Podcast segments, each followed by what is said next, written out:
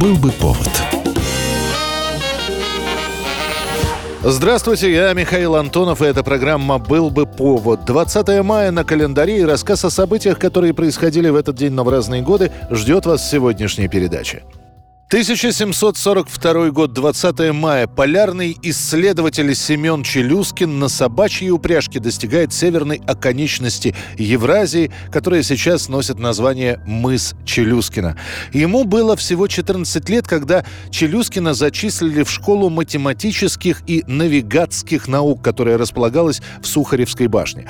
После, начав службу штурманом на кораблях, уже во времена правления Анны Иоанновны, Челюскина принимают в офицер офицеры и прикрепляют к Великой Северной экспедиции, которая собиралась обследовать северные берега России от Лены до Енисея. В те времена на картах эти места изображали как прямую линию, признавая, что никаких сведений о них просто нет.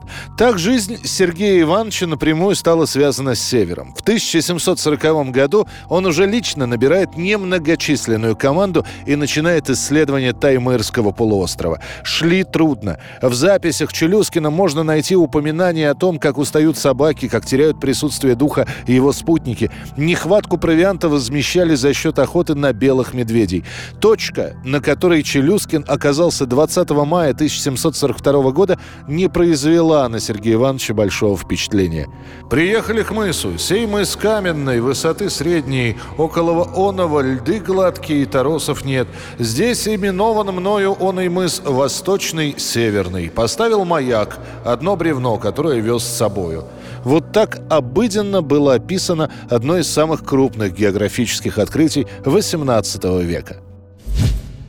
1887 год, 20 мая. Казнят участников покушения на императора Александра III. Суд приговаривает участников так называемой террористической фракции к повешению. Неподсудимые перед вами. Мы две воюющие стороны. Вы объявили войну всему народу. Мы приняли вызов. Но суда над нами вам не дано. Сама организация создана год назад. Ее основатели Петр Шевырев и Александр Ульянов. Фракция была организована независимо от других народовольческих групп, но поддерживает с ними контакты. В феврале 1987 года Ульянов составляет программу террористической фракции. Одна из целей – избавить Россию от самодержавия. На деньги, полученные от продажи золотой медали Александра Ульянова, приобретается взрывчатка для бомбы. Ее покупают в городе Вильно еще еще один член фракции Бронислав Пилсудский. Покушение на царя планируется на 1 марта 1887 года. Значит, я стою у Анечкова моста. А я здесь же на Невском. А Степанов будет на Екатерининском канале. Царь, скорее всего, проедет здесь. Был ли среди членов организации провокатор или просто очень хорошо сработало полицейское управление, но покушение не состоялось. Все 15 человек были арестованы. Суд приговаривает их всех к смертной казни. Александр подписывает смертный приговор лишь для пятерых. Ульянов не хочет подавать прошение о помиловании, но после уговоров матери он напишет письмо – я вполне сознаю, что характер и свойства совершенного мною деяния и мое отношение к нему не дают мне ни права, ни нравственного основания обращаться к вашему величеству с просьбой о снисхождении. Но у меня есть мать, здоровье которой сильно пошатнулось в последние дни. Во имя моей матери и малолетних братьев и сестер, которые, не имея отца, находят в ней единственную опору, я решаю спросить ваше величество о замене мне смертной казни каким-либо другим наказанием прошение будет отклонено. Прощай, Саша. Прощай, Саша. Вас не забудут. 20 мая 1887 года Александр Ульянов и его товарищи будут повешены в Шлиссербургской крепости.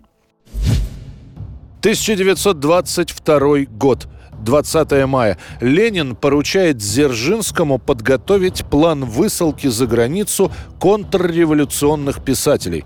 Это предложение Ленина заменяло смертную казнь, которая осуждалась не только за рубежом, но и в партии большевиков. Смертная казнь заменена депортацией. Впоследствии, рассказывая об этом решении, Лев Троцкий напишет Мы этих людей выслали потому, что расстрелять их не было повода, а терпеть было невозможно.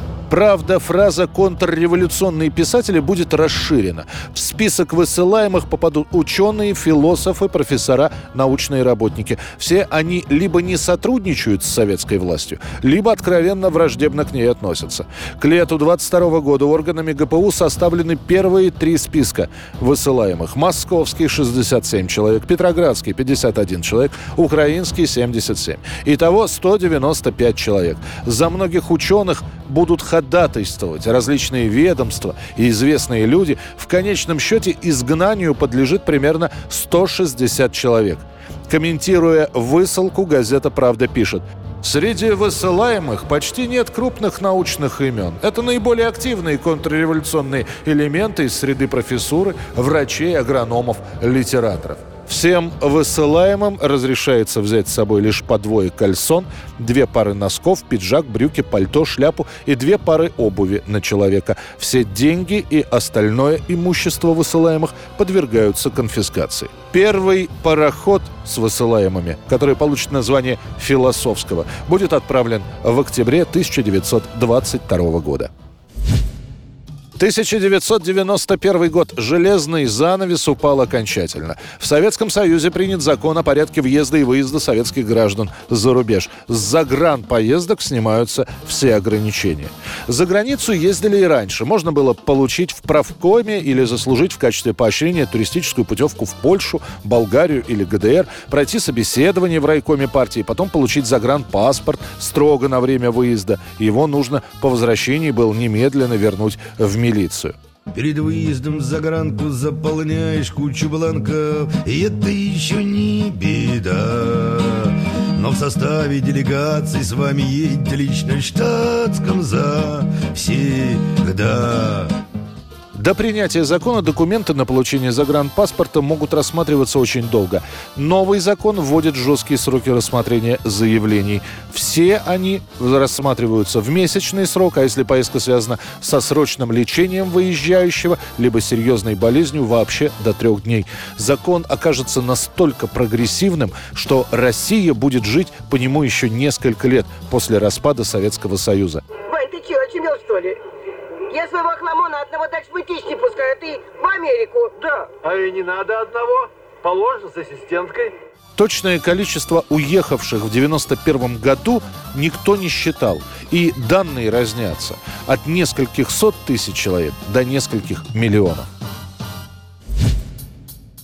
1995 год. Побыв солистом группы «Браво» ровно пять лет, коллектив покидает Валерий Сюткин. В этот день «Браво» дает последний концерт, где Валерий солирует. Публика еще ничего не знает, и лишь к середине года станет известно об уходе. А в 96 году в «Браво» начинает петь новый солист Роберт Лэнс. Это была программа «Был бы повод» и рассказ о событиях, которые происходили в этот день, 20 мая, но в разные годы. Очередной выпуск завтра. В студии был Михаил Антонов. До встречи. «Был бы повод»